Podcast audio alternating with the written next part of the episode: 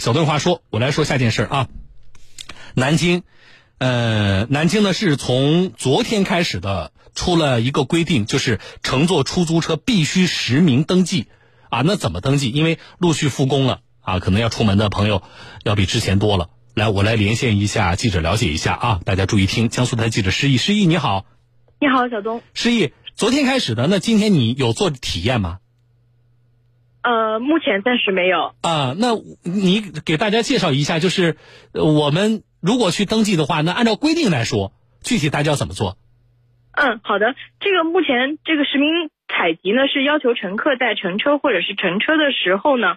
呃，使用这种微信的小程序，呃，扫描这个车上的一个后排窗口上有张贴的一个二维码，在这个二维码之后可以进入到这个小程序，一键授权之后呢，就可以完成这样的一个登记，不需要这个手动输入这样的一个信息。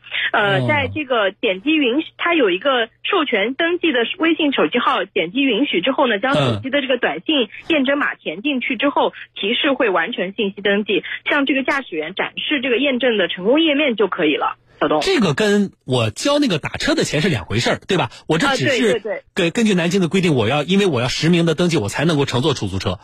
对，是的。啊，好，这是一个。另一个，我能帮随行的人做这个事情吗？还是说，比如说老人也好，甚至说呃没有手机的孩子呢，年龄不大，那这些孩子要不要登记？如果要登记的话，大人可以帮着他们来登记吗？嗯，所有的只要乘车的人的话，都一定要进行一个登记。如果说是像老人、儿童没有携带手机，或者是呃不太会使用这种智能手机的这样的一个乘客呢，嗯，可以由驾驶员。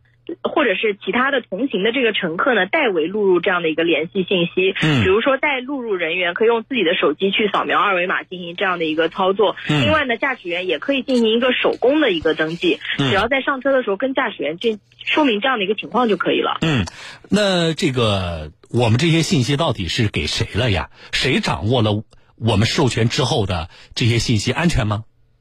嗯，呃，这个信息的实名登记的这样的一个信息呢，是由这个美团平台提供一个技术支持，并使用一个专门的服务器进行一个保存，仅仅是为了。呃，疫情的防控的追溯来使用的，也是为了防范个人敏感信息的这个外泄的工作，也是做了很多的这样的一个工作，也是请大家放心。所以呢，也在这边提醒所有的广大的乘客，在乘坐出租车的时候呢，还是要积极的去配合，主动做好这样的一个扫码登记工作。小东，我稍微的就示意说的给大家解释一下，就是说这么做的目的是什么呢？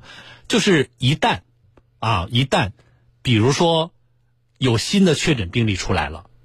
那么我们就能够根据大家在乘坐，比如出租车，或者是你去其他场所，你不是要登要要登记吗？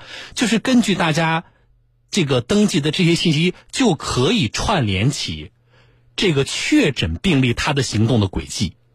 那么确诊病例行动的轨迹，我们确诊之后，我们就可以啊找到在过去的他的行动的范围内可能存在的密切接触者。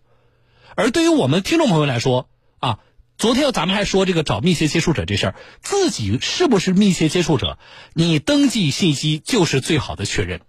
否则的话，有的时候我们不可能每天盯着那个那个那么那么这个相关的新闻那么多的报道啊，我们去我们去查啊每一个这个密切接触者啊每一个这个确诊病例他的行动轨迹。但是你有这些登记信息之后啊，你就很好的能够确定我是不是。啊，那么相关部门可能也会有办法跟你取得联系，啊，这个意义真正意义在这里啊。好，示意最后我跟你核实一个这个信息，啊，求证一下，就是我看到有消息说南京的公交车要在平峰的时段停运了，只在早晚高峰的时段运行，这消息是真的还是假的？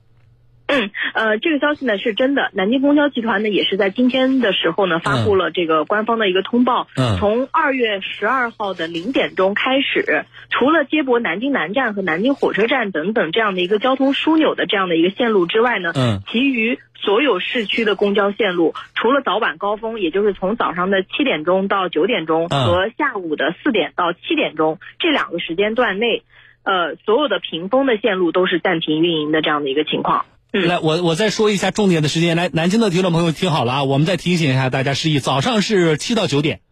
对。那也就是说，你要坐公交出行的话，那你早上办事儿的话，你要这在这两个小时内完成往返，你才能够坐到公交车，对吧？对对啊，好，下午是四点到七点，就是傍晚的四点到七点。七点啊，这个晚高峰的时间稍长。嗯，对，除了这两个时间段之外，其他的这个时间段的公交车全部都是停运的这样的一个状态了。好了，我们重点给这个听众朋友提醒啊，谢谢诗意啊，我们再见。好了啊，呃，这个南京的听众朋友要特别注意了，来进广告稍后。